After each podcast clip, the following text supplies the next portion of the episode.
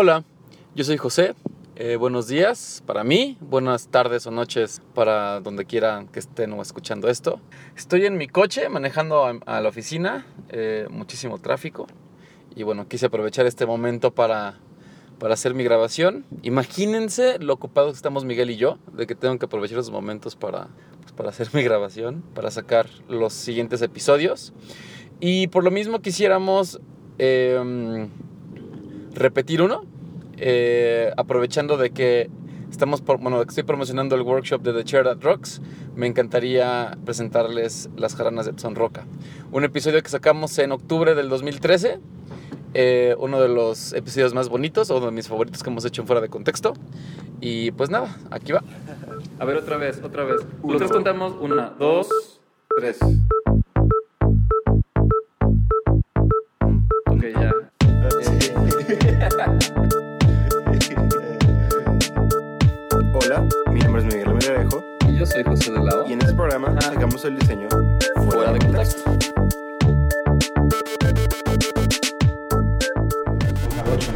Y esa es la, la quijada de burro. Esa es una quijada de burro. ¿Quijada de qué? ¿No habíamos quedado que el episodio iba a ser acerca de otra cosa? No se sacrifican los- ni los burros ni los caballos. Se mueren solitos. Te explico.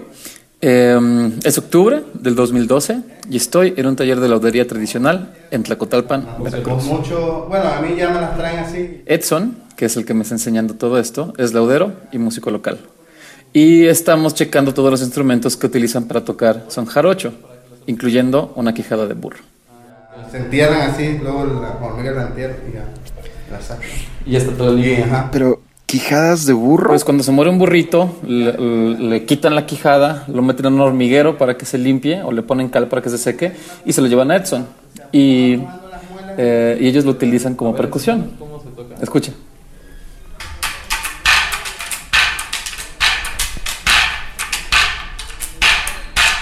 Y así me estuvo enseñando otros instrumentos, Tengo marimbol. pero la razón principal es, no es por las quejadas de burros o por otros, sino es porque Edson fabrica jaranas. Y no solo eso, él es un ejemplo de que uno puede vivir de su cultura. Aquí hay uno.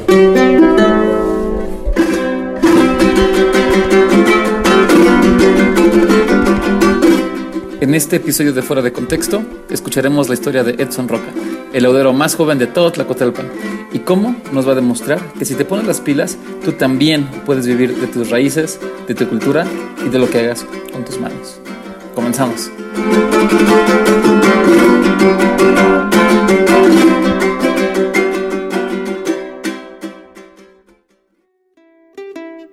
Mi nombre es Edson Roca Martínez y me dedico a construir instrumentos tradicionales de Veracruz.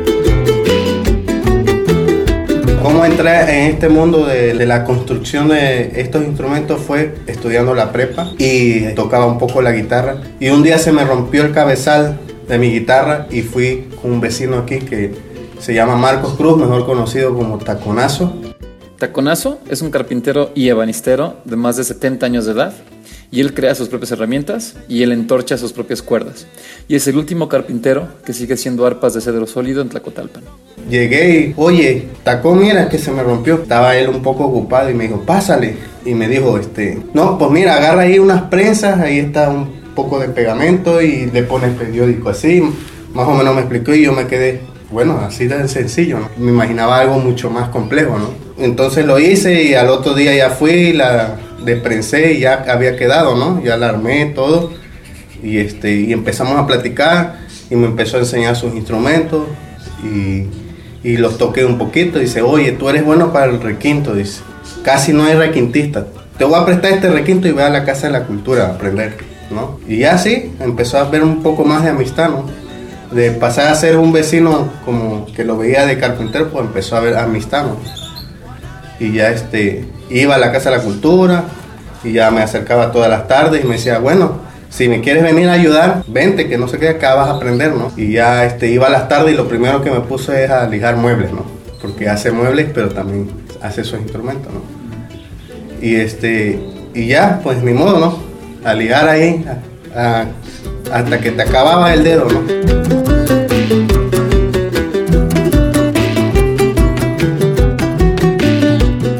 Pero yo enseguida, yo siempre tuve la facilidad de las manualidades, ¿no? Desde muy chamaco, ¿no?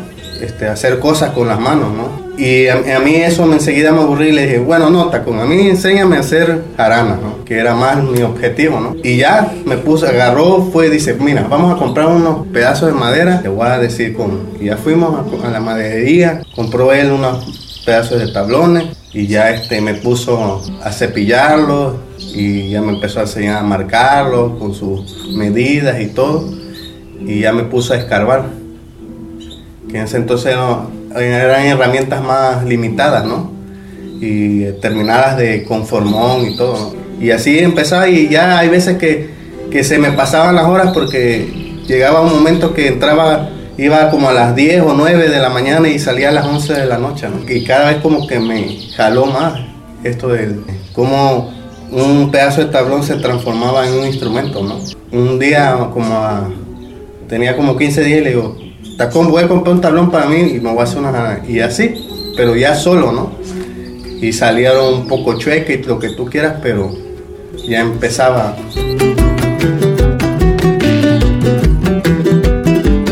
Esto se puede escuchar muy bonito de cómo el adolescente va y aprende un oficio del maestro del pueblo. Pero cuando es momento de dar ese siguiente paso y salir a la vida real, uno tiene que tomar una decisión. Pues es difícil un poco porque pues también está la parte que la mamá se preocupa, ¿no? ¿Qué vas a hacer con tu vida? En ese entonces ya había salido y empezaba a salir de la prepa y me dijo, bueno, ¿qué vas a seguir estudiando? No, y digo, pues la verdad es que a mí la escuela casi no se me da. Y ya me mandó a trabajar por ahí y estuve un año fuera. Ah, me fui a Playa del Carmen, me recuerda, trabajar en una hotelería, ¿no? Y, este, y, después de un año yo regresé, mi papá se enfermó, se dedicaba al campo y ya no podía hacer cosas pesadas y tuvo que irse, ¿no? Eh, mi mamá es de Puebla y mi papá es de aquí, pero siempre hemos vivido aquí. Este, yo me crié aquí, ¿no? Y siempre me ha gustado aquí, ¿no? Y yo después de ese año regresé, pero ya estaba la casa sola. ¿no? Y regresé y me empecé a juntar con mi, la gente, de agarrar y irme al taller eh, de Catacón y tenía también a, a, a Don Fallo Figueroa, que es otro ebanista y hace instrumentos y hace sus muebles con el propósito de aprender más. ¿no? Ya, ya tenía dos maestros. Así es, y Figueroa pues eh, viene siendo familiar mío, ¿no? Sale, ¿no? Que los apellidos y como aquí Tlacotalpan es pequeño, todos somos familia casi, ¿no? Y este, y resulta que fue, era mi tío y ya este, y ya me, y veía el interés que yo tenía ganas de aprender, ¿no?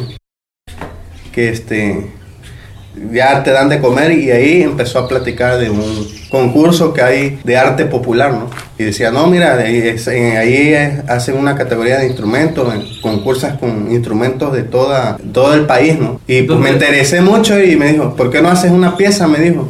En- regresando me quedé con eso y faltaban como una semana, ¿no? Y yo decía, ¿qué voy a hacer? ¿Qué, qué voy a crear, no? Realmente no inventa uno, pero recicla, ¿no? Tomas de algo de aquí a acá.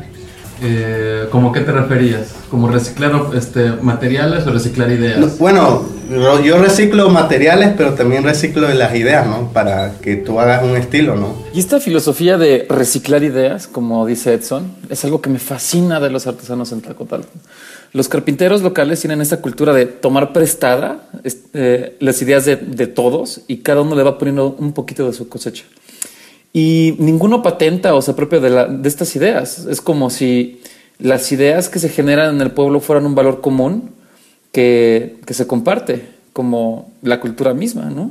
Pues yo tenía ya, tenía la escuela de, de, por ejemplo, de Tacón, de Don Fallo y también ya de Julio, ¿no? Porque tienen diferentes, o sea, tienen muchas técnicas parecidas, pero hay cosas que uno tiene el otro y el otro no. Yo dije, bueno, pues voy a combinar un poco de las tres escuelas y, y le voy a poner de mi cosecha. Y yo recuerdo que la metí y pasaron ya cuatro meses cuando me, me, me hablan, ¿no? Dice, oye, que ganaste. No, me, me estás ganando de tonto. No, sí, de veras. Y ya fui y ya, sí, pues sí, sí, era verdad. ¿Cuál- Y ya el premio? en un, un tercer lugar a nivel nacional. Y, este, y ahí eso fue lo que me motivó, ¿no? A empezar a, a tener ya mi propio taller, ¿no?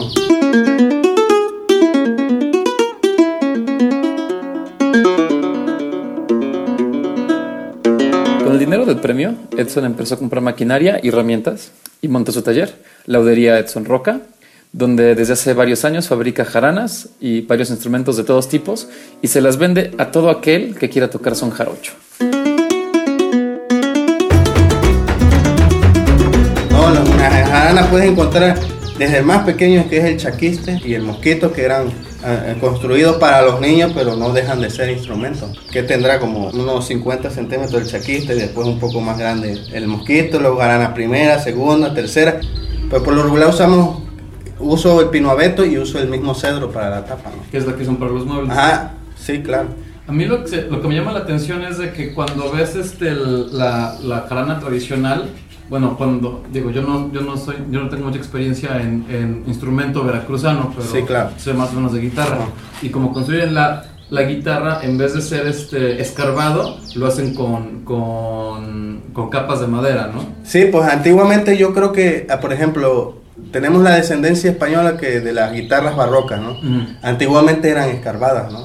Ah, sí. Sí, muy antiguamente. Después fueron mejorando la técnica y, y para ahorrar madera y eso, las empezaban a hacer como ensambladas, ¿no? Así que son láminas y las doblan con, Con calor. con calor, exacto. Yo creo que era más bien por eso, ¿no? Para ahorrar madera. ¿no? ¿Y en sonido qué es mejor? La jarana, su característica es, es esa, ¿no? Que, que siga siendo escarbada, ¿no? Tiene más valor, ¿no? Porque se fabricaba así antiguamente, ¿no? De- que sale del campo, ¿no?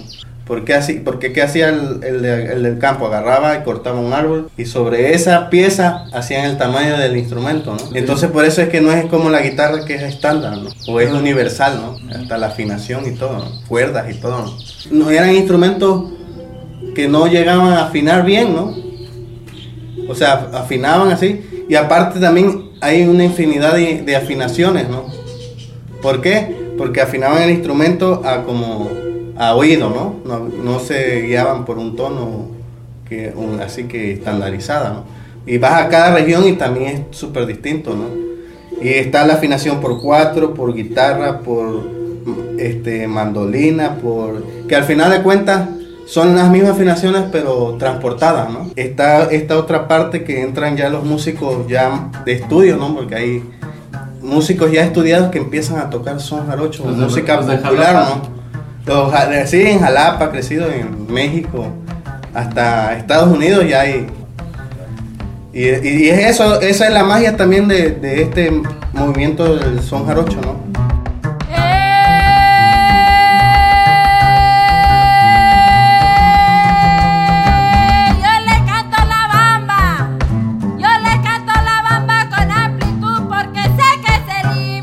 Jarocho es una expresión musical que se viene practicando en Tlacotalpan desde siempre.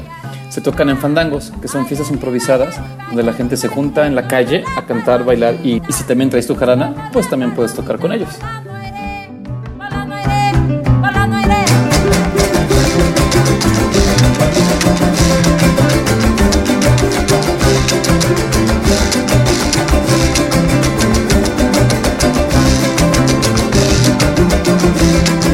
No es una canción, se vuelve canción cuando ya la grabas, ¿no? Porque ¿Por qué?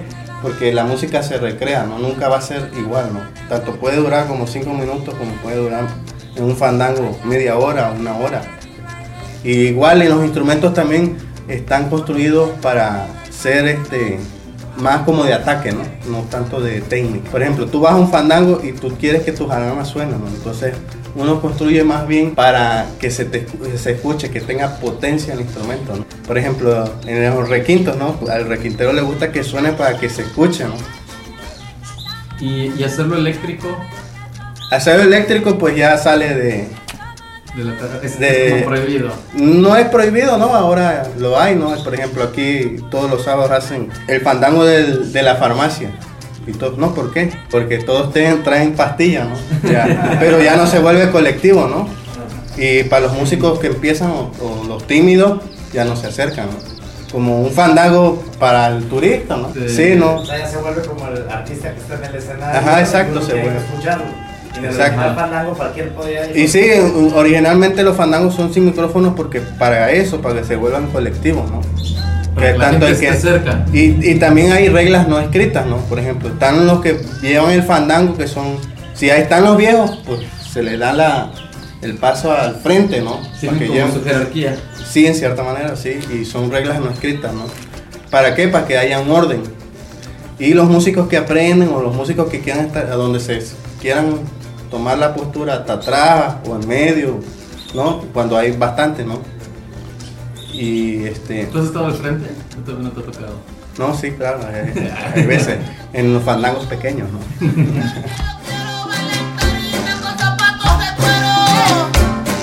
¿Cuál es el valor más importante de un instrumento cuando tú lo, vas- cuando tú lo vas a hacer? Yo para mí, el- la construcción del instrumento, para mí, no importa que sea sencillo, pero que suene bien. ¿no? Y a- pero también digo, no está peleado lo estético con lo, con lo, este, con el sonido, ¿no? Porque muchos dicen, este, no, este, yo prefiero un instrumento que suene a que esté bonito, ¿no? Muy bonito, ¿no? Y bueno, cada quien, ¿no? Hay quienes les, les gusta las mujeres maquilladas y quienes no. ¿no? Así pasa con esto, ¿no? Eh, ¿Cuál sería tu definición de diseño? Definición de diseño. Eh, ajá.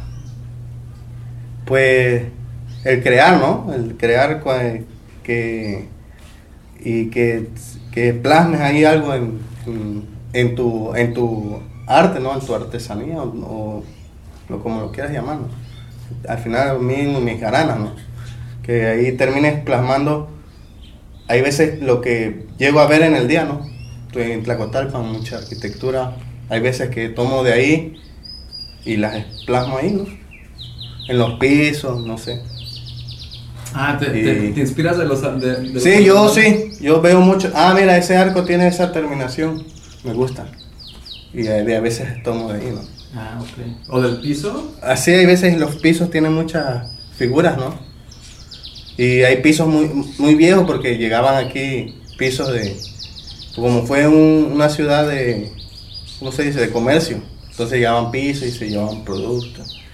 Y hay pisos muy viejos y entonces esos pisos tienen muchas figuras geométricas. Hay veces que yo... Ajá. Es a lo que digo, recicla uno ideas, ¿no? Porque ya no inventa uno nada.